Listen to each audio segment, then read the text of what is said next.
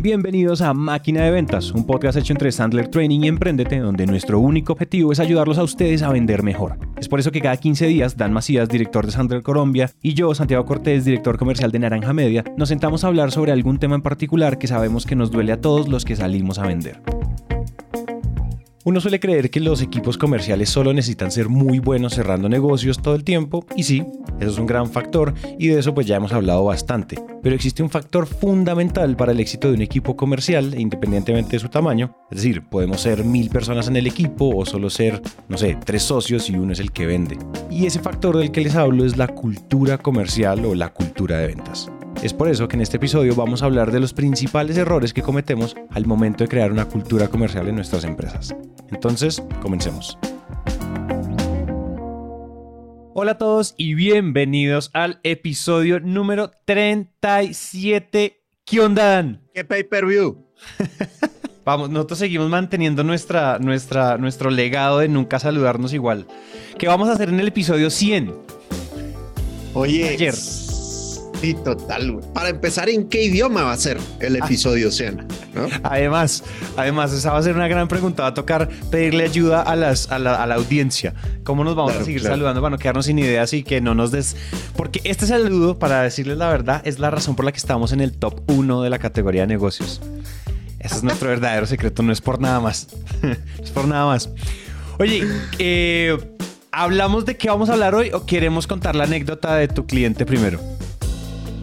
No, de un primero, primero empecemos con la. Bueno, a ver, para que no se desconecten a los que les aburren las anécdotas, hoy vamos a hablar de errores al crear una cultura de ventas. ¿Por qué fracasamos cuando intentamos crear una cultura de ventas? Spoiler alert, pero ahorita, antes, paréntesis, me escribió Carlos Mauricio, cliente muy querido, por supuesto, fan de, de máquina de ventas y que pues ya estudió varios programas conmigo. Y entonces me dice, por primera vez en mi vida pedí referidos. Entonces, y, luego me dice, y este asunto estalló. No utilizó asunto, utilizó una palabra más fuerte que no podemos, Con podemos mencionar. Así es. Este, y entonces yo le pongo, jajaja, ja, ja, eso es bueno o malo. Y me dice, salieron muchas oportunidades, muchas. No estoy dando abasto. Y yo, ¿en serio? Pues ¿cuántos referidos te dieron? Me dice, en dos días salieron 30 citas. 30 citas. No puede ser, Carlos es un héroe. Es un héroe nacional. Y luego dice, un solo proyecto de los que vimos hace la cuota del año. O sea, si lo cierran, ¿verdad? si lo cierran con un solo proyecto, la sacan del estadio. Y luego, y yo, ¿cómo? Y me dice, cogí los cinco clientes más contentos míos usé dos de los speech que me habías dado y salieron 87 contactos. ¿What? Me dice, hice una reunión con cada cliente contento, cafecito y macarrones lunes y martes. Cinco de esas reuniones, 87 contactos. Y me dice, estoy reventado MK, que es la versión cool de escribir en WhatsApp lo que los colombianos ya saben qué significa. Exacto, exacto. dice ah. reventado. Impresionante. Y usó los speeches de pedir referidos. Exactamente, los, speeches de pedir referidos. Wow. Así es. Entonces, nada, chavos, pidan referidos, pidan referidos, porque cuando uno pide referidos hay demasiadas, demasiadas oportunidades ahí. Y si no los pides, pues obviamente chupando faros, ¿verdad? Complicado el asunto. Y yo creo que probablemente, y esto es una opinión personal, pero yo creo que el mejor canal de prospección, que no es un canal, no es tan fría, es un canal de prospección tibio, que se puede calentar con el intro del, cliente que ya te ama. Porque si el cliente ya, le, ya lo ama a uno, pues uno puede pedir, pues no quiero que me des un contacto, caliéntame, hazme una intro, preséntame. Ese es probablemente mi, canal favorito de prospección. Ese y pues nuestra página web, como la prospección pasiva que, o la prospección digital que ya que bautizamos en uno de los episodios. Esas son mis favoritas porque es que el tono con el que uno entra a una llamada, cuando a ti te presentaron o cuando a ti alguien te hizo una, una previa o un preámbulo, es muy diferente que...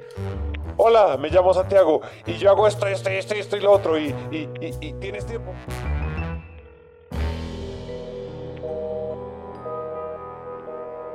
¿no? Como creo que la energía con la que uno llega con referidos es muy diferente.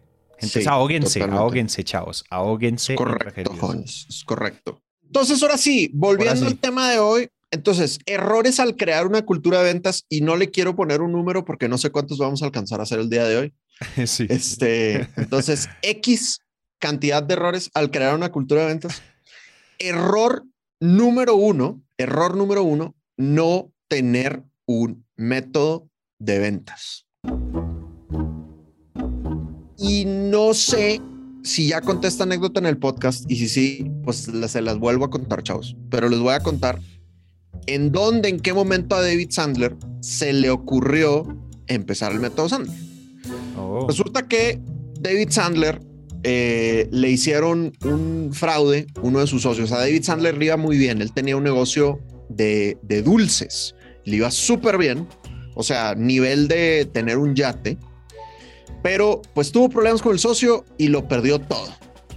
Y entonces empezó a vender programas motivacionales. Acá estamos hablando en los años, en los años 50, ¿no? Y el cuate era súper estudioso, súper juicioso. Y en ese momento se puso a estudiar todo lo que había de los mismos programas motivacionales y también de lo que había en ese momento de programas de ventas. Obviamente en ese momento se vendían en, en cassette, ¿verdad? En, en, cintas. Este, y entonces él precisamente vendía esos programas. Y entonces le salió un lead. Le salió, él vivía en Baltimore y le hablaron de su empresa y le dijeron, oye, hay un señor que está interesado en los programas, lánzate y véndelo. Está dos horas manejando. Y dijo David Sandler, bueno, listo, pues dos horas, pero pues vale la pena si cerramos el deal.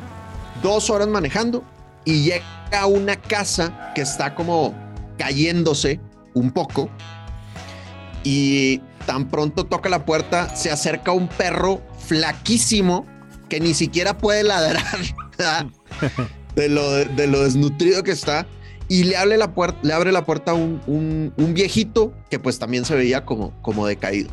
Entonces David Sandler empieza a aplicar su método de ventas para venderle el programa motivacional y el, y el viejito va poniendo cara de me interesa y abre los ojos y como esto es lo que necesito para mi vida, ta, ta, ta, ta, ta, hasta que al final a la hora de, utilizar las técnicas de cierre que David Sandler utilizaba en ese momento, obviamente antes de crear Sandler, pues suelta el precio y el viejito le dice, oye, David, pues no, no puedo, no tengo dinero. Y entonces utiliza más técnicas de cierre de presión y le hace un descuento así súper, súper agresivo.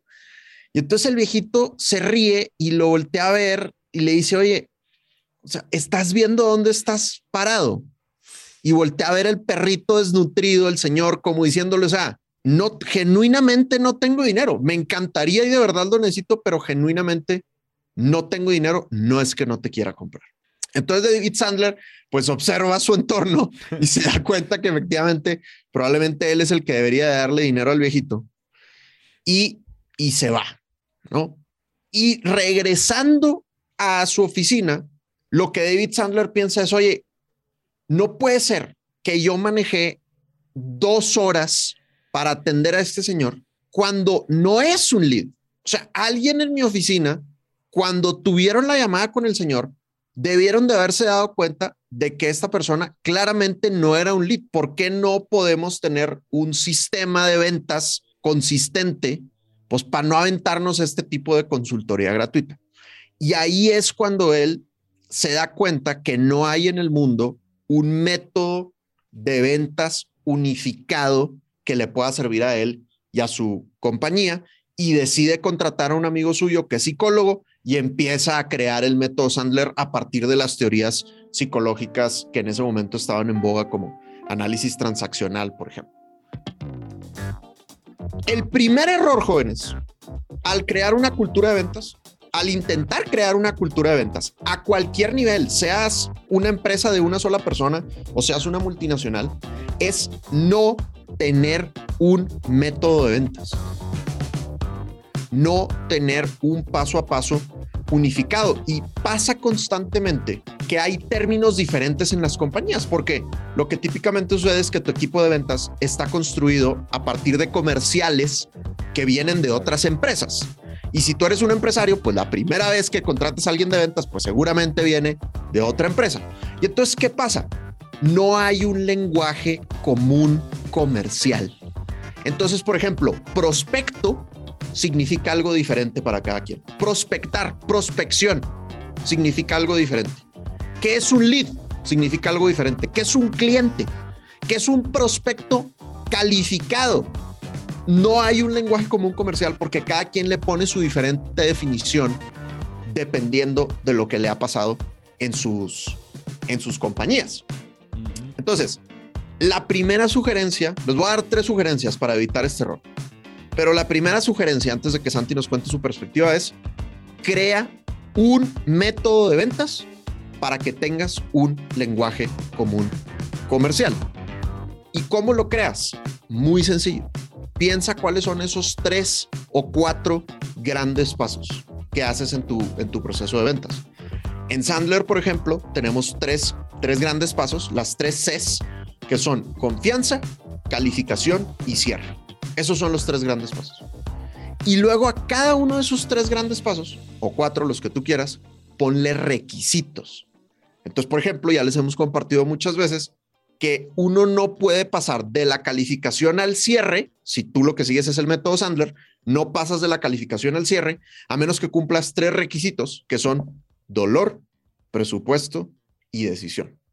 Entonces, si quieres utilizar el método Sandler, adelante, atáscate, que hay lodo.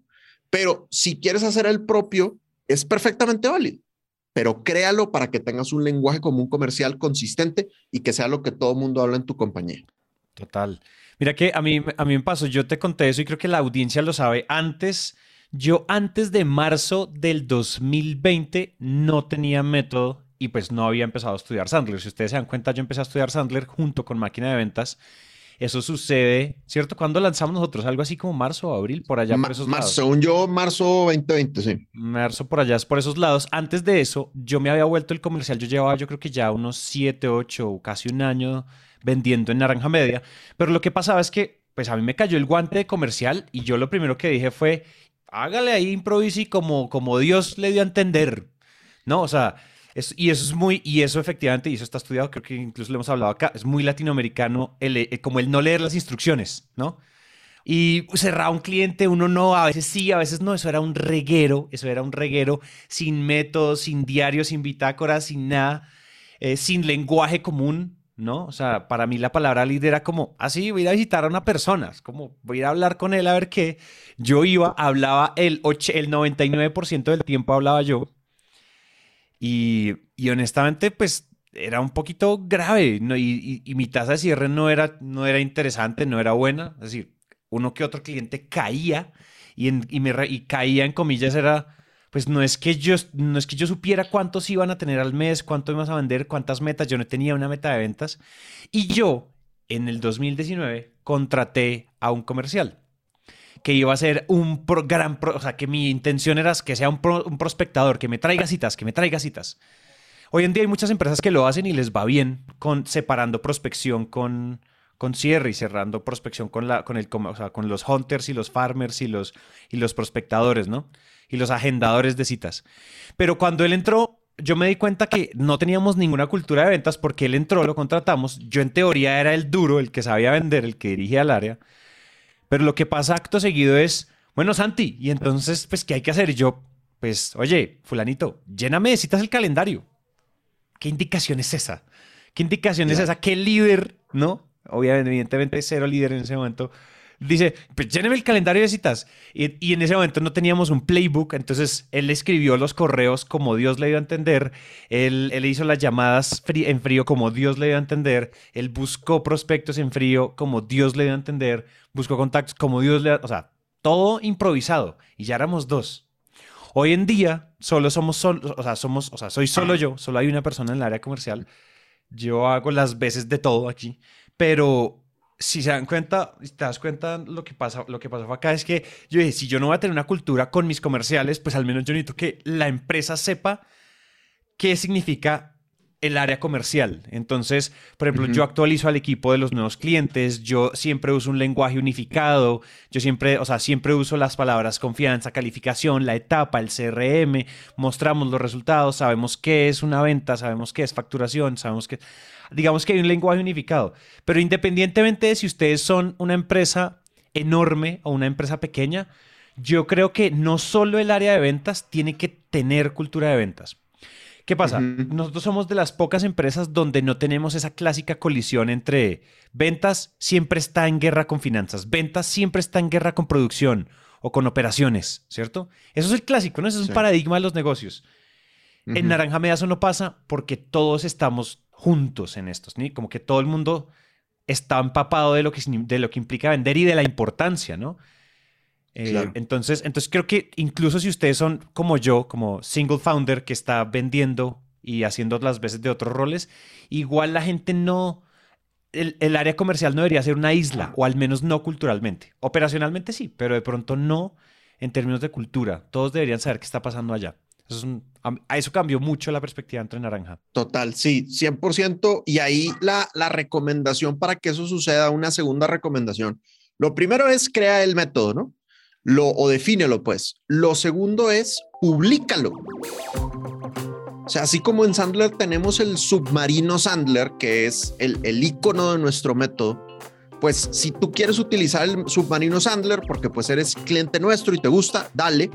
Pero si tú quieres crear algo diferente, ¿verdad? El, el batimóvil o el tanque o el no sé, lo que tú quieras, no todo tiene que ser armas de guerra, pues eh, adelante, pero públicalo para que la compañía se entere, ¿no? A mí algo que me pasaba cuando yo vendía diseño gráfico es que hacía un gran proceso de ventas, entendiendo muy bien los dolores del cliente, pero por no tener ese lenguaje común comercial con los que no son ventas, lo que tú estás diciendo, yo no le transmitía los dolores de mi cliente a mi equipo operativo. Entonces, a la hora que ellos ejecutaban, no se preocupaban por resolverle los dolores al, cliente, ¿no? Entonces, mientras que si hubiéramos publicado en ese momento el método de ventas, pues todos estaríamos en sintonía, ¿no? Entonces, primera sugerencia, ten un método de ventas. Segunda sugerencia, públicalo. Tercera sugerencia, tu CRM tiene que respetar tu método de ventas. Muchísimas compañías tienen el gran dolor de que sus vendedores no utilizan el CRM muchos vendedores no les gusta utilizar el, el CRM. ¿Por qué? Porque muchas veces el CRM que tienen no está adaptado a lo que ellos hacen en la vida real. Entonces, yo utilizo Pipedrive. Me encanta Pipedrive desde hace 7, 8 años. Y algo de lo que me gusta mucho es que es completamente personalizable sin necesidad de un implementador ni de otra compañía, sino cualquier ser humano con nociones básicas, o sea, si sabes utilizar Google Drive, no vas a batallar para, para utilizar Pipedrive. Entonces, mi pipeline está perfectamente adaptado a lo que yo hago y mi vendedora y los vendedores que han trabajado conmigo fácilmente se han adaptado a ese, a ese proceso, ¿no? Y es mucho más fácil utilizarlo así. Entonces, la tercera cosa es que tu CRM tiene que ser adaptado a la realidad de tus ventas. Totalmente de acuerdo. Yo también uso Pipedrive y es muy rico de usar. Es muy rico de usar. El CRM cuando no viene, si uno es por ejemplo un vendedor que viene de grandes corporativos, pues seguramente usan otros CRMs que son más complejos, vienen de esos que esos CRMs que vienen de una gran casa de software que necesitan un millón de dólares en implementación y un montón de cuentas. Miren, Pipedrive es entran, le hacen Creo que cuesta cuando ustedes, cuando ya hay que pagar, son como solo 10 dólares al mes. Es un espectáculo. Y uno puede arrastrar, es drag and drop, ¿no? O sea, si no estoy mal así, es, o sea, uno agarra y ga, le cambia los nombres, le pone aquí.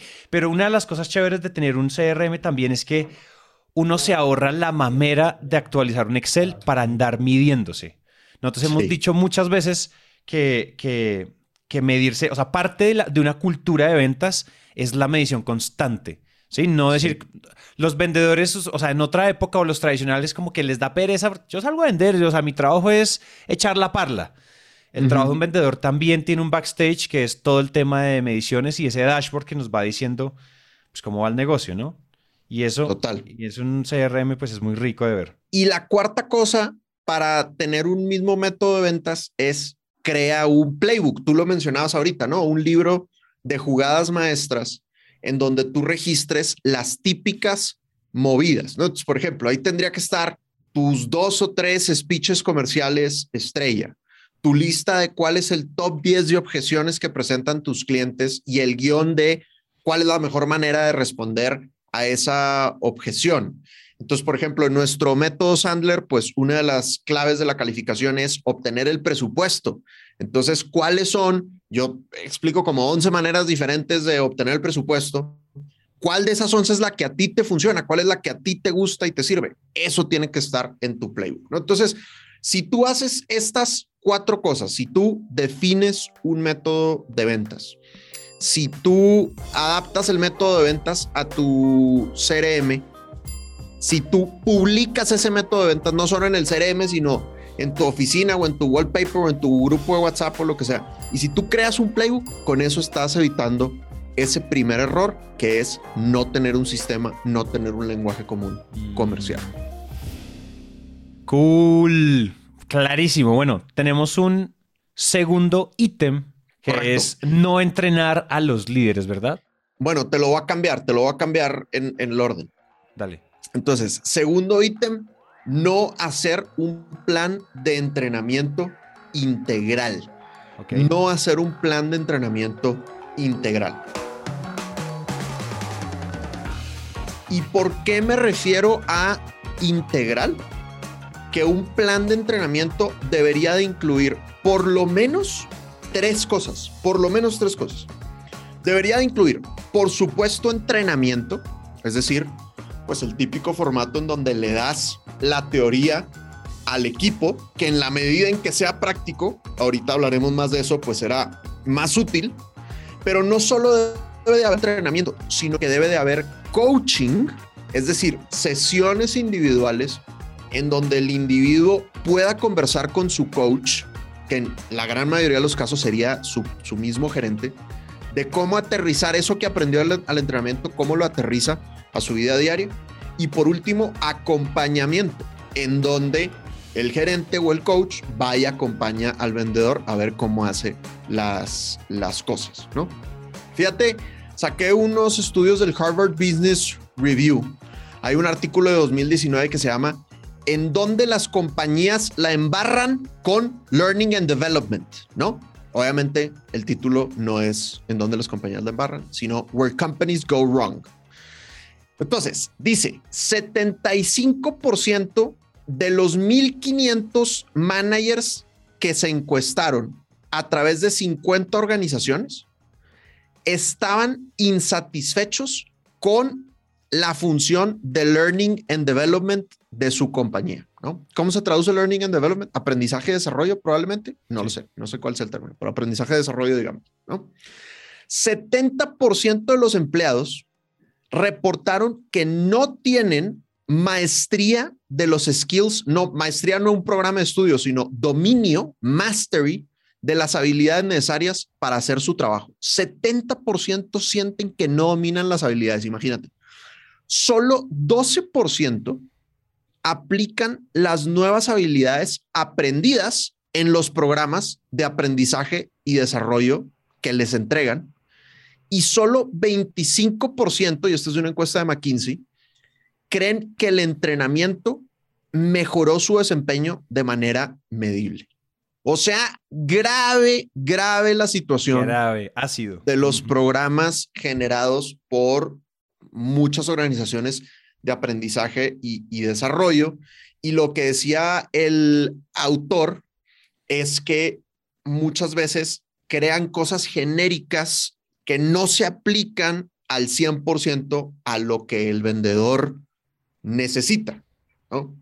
Entonces, no sé, programas genéricos de habilidades blandas, por decir algo, pero pues no se aterriza a lo que, no se aterriza a los casos específicos del, del vendedor o hablan mucho de comunicación asertiva, pero pues es que lo que necesitamos no es comunicación asertiva, sino cerrar negocios, ¿no? Entonces el entrenamiento debe de ser más de pues cómo efectivamente cerrar el negocio. Entonces, en la primera parte de los programas integrales, pues es asegúrate que el entrenamiento que estés dando sea lo que desarrolla las habilidades que tus vendedores necesitan, no cuestiones genéricas que son muy buenas y muy lindas, pero no necesariamente van a ser rentables. Sí, y no como, como por cumplir la cuota, o sea, no hacer esos programas en muchas empresas, y eso es lo que dicen los estudios que estábamos leyendo para esto, es muchos son por como por cumplir la meta o por como por cumplir la medallita de entrené a mi gente, o porque dice en promedio toca invertir tanta plata en Learning and Development, entonces se consiguen ahí a cualquier profe que les dé cualquier clase de porque cualquier mamá y en realidad o sea, yo creo que hay que tomarse el tiempo, pues ya oyeron las estadísticas escandalosas. Creo que hay que tomarse el tiempo de que el learning and development sea intencionado, enfocado pues a los resultados que está buscando la empresa. No porque sí. Ah, es que me quedé con este presupuesto, entonces démoselo al que aparezca por ahí. Oye, learning and development, si hablamos de de microempresas, pymes, somos cinco en el equipo, somos solo los socios. ¿Cuál es la perspectiva ahí? ¿Cómo lo ves? Yo creo que es exactamente lo mismo, ¿sabes? De hecho, hoy eh, nosotros eh, acabamos de empezar a trabajar con Ubits. Ubits ha sido cliente nuestro desde hace ya como tres años, pero nosotros nunca nos habíamos vuelto clientes de, de. Y ahorita en mi organización somos seis personas y uno de los valores de Sandler Dalmacías es el desarrollo personal e individual. Y entonces contratamos a Ubits, que es como el Netflix de la educación, en donde tienen como 650 programas de distintos cursos, de lo que, de lo que tú quieras, ¿no? Entonces, pues yo no puedo, por ejemplo, si yo quiero entrenar a mi equipo en atención al cliente o en productividad, pues probablemente para una empresa pequeña va a ser muy caro. Yo digo, somos seis. Imagínate si soy yo solo, si somos dos. Oye, pues va a ser muy caro contratar a un coach exclusivo para que nos dé un buen entrenamiento. Pero el tema es que hoy con la digitalización ya hay muchísimas soluciones de bajo costo o incluso gratuitas para crear esos programas de, desarrollo. ¿no? Entonces, eh, creo que ya no es excusa el tamaño del equipo, lo importante es entender cuáles son las habilidades que necesitas para tu trabajo y salir a buscar esos cursos, sea con, con Ubits o con las otras múltiples marcas que hay de, cursos que, son baratos, ¿no? Sí. Y si, por ejemplo, en el equipo de ustedes es, es vital aprender a hacer materas en cemento, escríbanme, yo tengo un curso de materas en cemento espectacular por 10 dólares. Es el que es. Ahí está, por si lo Perfecto. Entonces, bueno, primer punto, entrenamiento, ¿no? Entrenamiento. Segundo punto, coaching. Para hacer un plan de desarrollo integral, necesitas tener coaching y necesitas que tus líderes sean buenos coaches. Entonces, en otro artículo del Harvard Business Review de Scott Edinger hizo un estudio en una compañía de telecomunicaciones. Y entonces le preguntó a los gerentes, oye, ¿qué tan buen coach eres? ¿Qué tanto coaching le dedicas a tu equipo? dijeron, no, no, no, o sea, yo le dedico muchísimo, pero muchísimo coaching a mi equipo. Se ubicaron en el percentil 79, ¿no? Como diciendo, oye, gran parte de mi tiempo se lo dedico a, a coachar a mi equipo. Y luego le fueron a preguntar a los vendedores, ¿qué tanto te coachean tus gerentes? Y los vendedores los calificaron en el percentil 38. O sea, diciendo, casi no me dedica tiempo de coaching la misma empresa, pues, la misma empresa. Entonces, ¿cuál es el punto aquí? Que muchas veces como coaches, como gerentes, los que, los que somos managers, los que tenemos equipo, juramos que todo lo que le decimos a nuestra gente es coaching. Nosotros pensamos que cada vez que yo me estoy, que estoy interactuando con mi vendedor, ya lo estoy coachando. Así es. Y muy probablemente lo que estás haciendo es supervisión. Muy probablemente estás preguntándoles acerca de su recetario, de las actividades, o probablemente le estás diciendo qué hacer, pero no lo estás coachando propiamente. Entonces, si tú eres gerente, pues haz el examen de conciencia y pregúntate si tú ya has estudiado coaching, si ya has visto videos de cómo, ver coach, cómo dar coaching, si ya has leído un libro de cómo hacer coaching, si ya te has metido a un programa de cómo hacer coaching. Y si no lo has hecho, pues acuérdate, estamos hablando de cómo hacer un programa de desarrollo integral pues es importante que tú también te desarrolles, te desarrolles como coach. Entonces, no basta con darle el entrenamiento al vendedor, necesitas a alguien que tenga sesiones individuales con él o con ella para que el vendedor a través de preguntas aterrice cómo eso que vio en el entrenamiento, ese concepto global, esa teoría genérica que vio en el entrenamiento, cómo la va a aterrizar él, ella a su día a día. Oye, hay, una, hay un episodio, si quieren complementar este episodio con un episodio que es el número 26, que se llama Los cuatro elementos fundamentales de un líder comercial. Ahí ustedes pueden ver que nosotros profundizamos un poco en el método, en el método de liderazgo, el método de gerencia de Sandler y hablamos de hablamos en profundidad de qué es coaching, de qué es supervisión, de qué es eh, bueno, de qué es entrenamiento. Entonces, para que, además, si de pronto hay problemas en la terminología y de pronto ustedes dicen, pero espérate, coaching no es ir a darles el entrenamiento, pero espérate un momento, y en la supervisión, pues para que no se confundan, ahí nos explayamos durante 65 minutos sobre todo este tema en profundidad. Entonces ahí está. Buenísimo. Y luego el tercer punto para que tu programa de desarrollo sea integral es que tienes que incluir acompañamiento. Es decir, tienes que ver cómo el vendedor aplica lo que aprendió en el entrenamiento, lo que aterrizó en el coaching, cómo va y lo aplica en la vida real, ¿no? Entonces, eh, Herman Ebbinghaus habla de la curva del olvido. La curva del olvido, no sé si habían oído hablar de la curva del olvido. No, no. Yo la primera vez que escuché de la curva del olvido se la escuché a Roberto Pupkin de, de Sandler Chile, para que todos los chilenos que nos escuchen vayan y busquen a Roberto y a Andrés Pupkin, chilenos y peruanos. Em, entonces, la curva del olvido esencialmente es cuántos te tardas en que se te olvide las cosas dependiendo de cuándo lo aplicas. Entonces, si tú aplicas inmediatamente, aprendes y aplicas inmediatamente, pues tu retención es del 100%. Si tú aplicas dentro de 20 minutos, tu retención es del 58%. Si tú aplicas un día después de haber aprendido, tu retención es del ten- 34%. Si tú aplicas un mes después de haber aprendido, tu retención es del 21%. Entonces, ¿eso qué significa? Pues vamos a ser más productivos con el entrenamiento y con el coaching que recibimos en la medida en que salgamos y lo apliquemos inmediatamente. Y ahí es bien importante que los coaches, los gerentes, los managers vayan y vean cómo la gente lo está aplicando en la vida real y después utilicen esa observación para dar coaching. Ojo, muy importante. Muchas veces los gerentes la embarramos en que vamos supuestamente a observar y terminamos secuestrando el proceso de ventas. Ah, te Claro. voy a ir a acompañar a ver cómo vendes. No, pura madre, güey. O sea, nosotros. le entra la Para empezar, ansiedad. Sí, y se Claro. quiere meter, se quiere meter. Así es, exactamente. Entonces terminamos rescatando al, al vendedor o ni siquiera, ni siquiera estaba en problemas. Muchas veces el vendedor no estaba en problemas.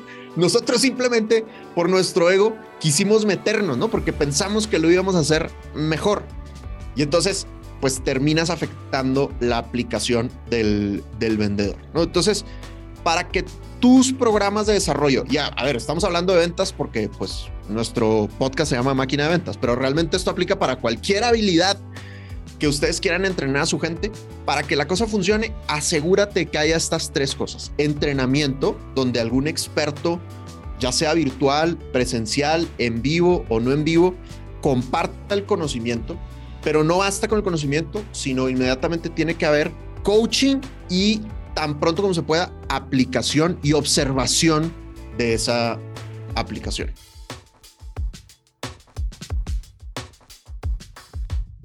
Pues fíjate que hay una de las cosas, ah, pucha, es que yo soy mi propio gerente y mi propio comercial. Entonces ahí hay una, o sea, yo creo que un consejo que yo puedo dejarle a las personas después de este año de, de, de estarme entrenando y ser mi propio gerente y a la vez mi propio comercial es la observación, la observación como en tercera persona. Es decir, cuando ustedes salgan, ustedes no van a contar con la ventaja de tener a su gerente viéndolos, dándoles coaching, dándole entrenamiento, reforzando, observando, después les da feedback. Entonces yo creo que hay varios hacks que uno puede tener. Primero, hoy en día es muy fácil grabar todas las llamadas. Simplemente pidan permiso y graban la videollamada de ventas. Si ustedes dicen, esto no lo va a compartir, ta, ta, ta, no sé, todo lo de privacidad. Eso grábenla y después vuelvan y vean, vuelvan y vean cómo estuvo esa llamada y simplemente desde una posición de, de, de en retrospectiva, observen la llamada. Lo otro que les podría decir es si ustedes ya se están reuniendo de frente o están ya reuniones presenciales, pues graben la conversación con una nota, con, con la aplicación de notas de voz, ¿no? Todos los teléfonos lo tienen. Otra cosa, tengan un diario de ventas o una bitácora comercial. Al final del día, 5 de la tarde los comerciales, 5 o 6 de la tarde los comerciales ya estamos cerrando, porque ya nadie contesta, la gente ya se siente ofendida cuando llama después de las 6 o pues no contestan, whatever. Entonces, pues, más o menos en el cierre, ustedes simplemente dediquen 15, 10 minutos a cómo me sentí hoy, cómo me fue, en dónde la embarré, honestamente, cómo me fue en ciertas cosas. Porque si uno no tiene una persona que esté encima de uno en el buen sentido, como ese gerente del que estamos hablando, pues ustedes tienen que hackearse esa figura y, ser, y usted jugar a esos dos roles, cambiarse las máscaras, cambiarse los sombreros. Entonces hagan eso. Hay muchas otras cosas, no sé si Dana se te ocurre una, pero con esas tres cosas uno tiene sorteado un poco la autoobservación, ¿no? Mira, nosotros somos muy fans de una chica que se llama Tatiana Arias, que fue la primera persona en español en hacer un lanzamiento de más de un millón de dólares en productos digitales. Eh, no sé si en español o en, o en Latinoamérica, pues, pero Tatiana es una mega, mega rockstar. Y ella tiene un mentor que se llama Scott Olford y Teresa acaba de empezar a leer su, su libro. Entonces, ahora que, que estamos yendo al gimnasio juntos, Teresa y yo, pues yo escucho música metalera para, animarme. Teresa es mucho un ser humano mucho más decente y escucha audiolibros en el gimnasio. Entonces ayer me estaba contando que una de las frases que viene en el libro y no y perdón eh, Teresa y Scott por la memoria, pero no me acuerdo si la frase es de Scott Olford o de alguien, de algún mentor de Scott Olford, pero lo que decía Scott Olford es, lo que viene en el libro pues es, si tú quieres hacer, si tú quieres lograr algo, excelente, adelante. Pero si quieres lograrlo más rápido, hazlo con un mentor.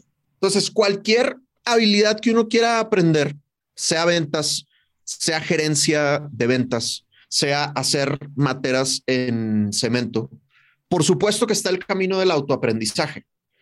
Pero si tú, si hay algo que para ti es importante porque tienes una meta cercana y lo quieres hacer de manera más eficiente, pues consíguete un mentor, alguien que ya recorrió ese camino y que te puede dar todos los hacks, que te puede dar todos los atajos para que no te vayas a sentir solo en esa ruta y pues para que lo vayas a hacer más rápido. Número tres, grave, grave y probablemente esta es de la que más pecan las compañías y no se diga los emprendedores. No entrenar a los líderes, no entrenar a los líderes. Y si eres emprendedor, no entrenarte a ti mismo en habilidades de liderazgo. Dice Dave Matson, el CEO de Sandler, que los equipos de liderazgo son los menos entrenados en las compañías y sin embargo son los que más lo necesitan. Y yo creo que ocurre por dos motivos. Número uno, porque típicamente los líderes suben al líder porque eran muy buenos operativamente haciendo lo que, lo que hacían. Oye, como eras muy bueno en contabilidad, pues, pues ahora eres el jefe de contabilidad. Como eras muy bueno en ventas, pues ahora eres el jefe de ventas. Como eras muy bueno en producción, pues ahora eres el jefe de producción. Y a veces cuando nosotros elegimos quién va a ascender a ese cargo de, de manager, se me olvida que las habilidades operativas que lo han vuelto un rockstar en esa cuestión operativa no son las habilidades de liderazgo es muy distinto. O sea, en ventas, por ejemplo, oye, pues el tener alta tolerancia al rechazo, el que no te importe el que dirán, el tener metas muy claras y ser muy ambicioso y que te guste ganar, todas esas en ventas son muy buenas, pero no necesariamente son las habilidades que necesita uno como, como líder, ¿no? Eh, a mí, por ejemplo, una de las cosas que me encanta de ventas es la independencia, el no tener que, tener que trabajar tanto en equipo. a mí me gusta, a mí me gusta mucho, ¿ah? Y, y, pues como líder, pues obviamente te tiene que encantar trabajar en equipo. Entonces, no estoy diciendo que los buenos vendedores no sean grandes líderes, lo que estoy diciendo es, las habilidades que te hicieron un gran ejecutor, un gran operativo, no son las habilidades que requieren los líderes. Entonces, cuando yo subo a alguien a líder, que no se me olvide que le tengo que dar herramientas de liderazgo. No bastan sus habilidades operativas para ser un gran líder. Y la segunda cosa por la cual no se capacitan suficiente los líderes, creo yo, y me incluyo, pues es porque nos sentimos lo máximo. Porque decimos, ya soy líder, ya estoy a este nivel, estoy por encima de los demás en X o Y cuestión, y el ego juega en nuestra contra. Entonces, típica situación, contratan un plan de entrenamiento y todos mis clientes que han estado en esta situación les va a caer la pedrada bien duro y bien preocupados por sus vendedores. Y los gerentes son los primeros que fallan al entrenamiento. Ah, no, es que me salió una junta con un cliente y no sé qué. Ah, o sea, es decir, todo lo demás es más importante que mi propio entrenamiento. ¿Por qué? Porque pues es que yo ya soy líder. Yo ya soy cool, yo ya llegué, yo ya vendí. Claro. Entonces, craso error para no poder, para no crear una cultura de ventas universal de lenguaje común comercial que impacte positivamente a la compañía, pues que los líderes no se estén, no se estén entrenando. Oye, es que además, cuando dicho así suena tan estúpido, o sea, ¿cómo es que faltan? O sea, tiene, o sea, claro, visto desde ellos es como, yo ya, o sea, ya me las sé todas, yo qué estoy haciendo aquí, pero si fallan los líderes es, es simplemente una bomba de tiempo es una bomba de tiempo y es una pérdida de plata, porque le podemos inyectar a Sandler hasta por las orejas a todo el mundo, pero si los líderes siguen siendo tradicionales, presionadores exóticos, habladores y parloteadores, y no, o sea, ¿cómo es que se invierte, mucho, se desequilibra la balanza de entrenamiento y no se homogeneiza, no se vuelve homogéneo el conocimiento en la cultura. Y eso es, eso es, errar en el, primer, en el primer punto del que hablamos, y es no tener un lenguaje homogéneo, no tener un conocimiento homogéneo, no tener un sistema homogéneo. Entonces, bueno, dos tips, jóvenes, dos tips para no caer en este error. Número uno es, recluta a los líderes con base en su potencial de liderazgo, que para eso hay assessment. Si quieren un assessment, nos escriben y con gusto lo ofrecemos, pero reclútalos no con base a sus resultados de ventas, sino con base a su potencial de habilidades de liderazgo. No estoy diciendo con sus habilidades de liderazgo actuales, porque como todo en la vida eso es desarrollable, pero sí a su potencial de habilidades de liderazgo. ¿no? Y pues por otro lado, pregúntales si quieren y si les gusta, porque yo conozco muchos gerentes de ventas, muchos managers que se arrepienten de haberse pasado a ese cargo. ¿Por qué? Porque eran mejores vendedores y les gustaba más ser vendedores, incluso ganaban más siendo vendedores. Y el segundo tip es entrénalos en, las, en los cuatro roles de liderazgo, que como bien decía Santi son supervisión, coaching, mentoría y entrenamiento. Supervisión es que sean con, buenos controlando el comportamiento y las actividades de los vendedores, plan de prospección, recetario, etcétera. Coaching es que sean buenos volviendo a los vendedores autosuficientes. Mentoría es que sean buenos preparando a los vendedores para futuros cargos y entrenamiento es que sean buenos dando sesiones, temas, clases de lo que el equipo necesite, sea producto, sea ventas, sea productividad, lo que sea. Lo que viene a continuación, pues es simplemente transversal, es un consejo transversal a todo lo que acabamos de ver. Y sería, redoblantes, vuelve la cultura obligatoria. es. decir, imagínate que la cultura de la sonrisa de Disney y la cultura del servicio de Disney no fuera obligatoria, sino que fuera como un tip, ¿no? Entonces, así es. Entran al abordaje en Disney los empleados, entonces les dicen, oigan, pues aquí nos gusta mucho sonreír y nos gusta siempre atender muy bien a la gente y resolverles cualquier problema que tengan. Entonces, pues un tip que les damos, sonrían. Si pueden, si, si están teniendo un buen día, sonríen. Oye, ¿qué pasa si no sonreímos? ¿Y qué pasa si ese día no queremos atender al cliente con, con, con extrema alegría? Ah, no, fresco, no pasa nada, no pasa nada, es, es un tip, nada más, ¿no? Pues muy probablemente Disney no sería lo que es, ¿no? Yo he notado, es muy distinto cuando el dueño, cuando el líder, cuando el gerente superior dice, señores, este método es el que vamos a utilizar de ahora en adelante. Con este método vamos a coachar. Nuestro CRM va a estar atado a este método, es muy diferente los resultados que obtienen esas compañías a las compañías que dicen, ah, vamos a tener otro entrenamiento de otro método. Vamos a ver otras estrategias, otras herramientas. Entonces intentan hacer un cóctel y nunca aterrizan ni definen el método de su propia compañía. Y como son tips y como los gerentes no van a los entrenamientos, pues obviamente la rentabilidad de esos entrenamientos termina siendo muy, muy baja. Entonces, cierre con broche de oro, jóvenes. Si quieren crear una cultura de su compañía, lo primero que tienen que decidir es la cultura va a ser la cultura de la compañía y por lo tanto va a ser obligatoria. ¿Ok? Y entonces procura crear un equipo de alto desempeño utilizando todo esto que te estamos diciendo. Bien.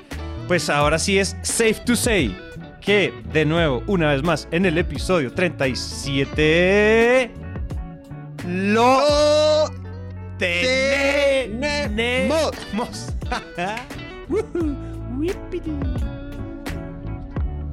Hasta aquí llega este episodio. Por favor, pongan en práctica todo lo que hablamos y nos cuentan cómo les va. Y si estos consejos ustedes creen que le pueden servir a alguien más, por favor compartan este episodio. Recuerden que también podemos seguir hablando por Instagram. A Dan lo encuentran como arroba Sandler Dan y a mí como arroba Santi. Y en LinkedIn como Dan Macías y Santiago Cortés Calle. Gracias por llegar hasta el final y nos vemos en el siguiente.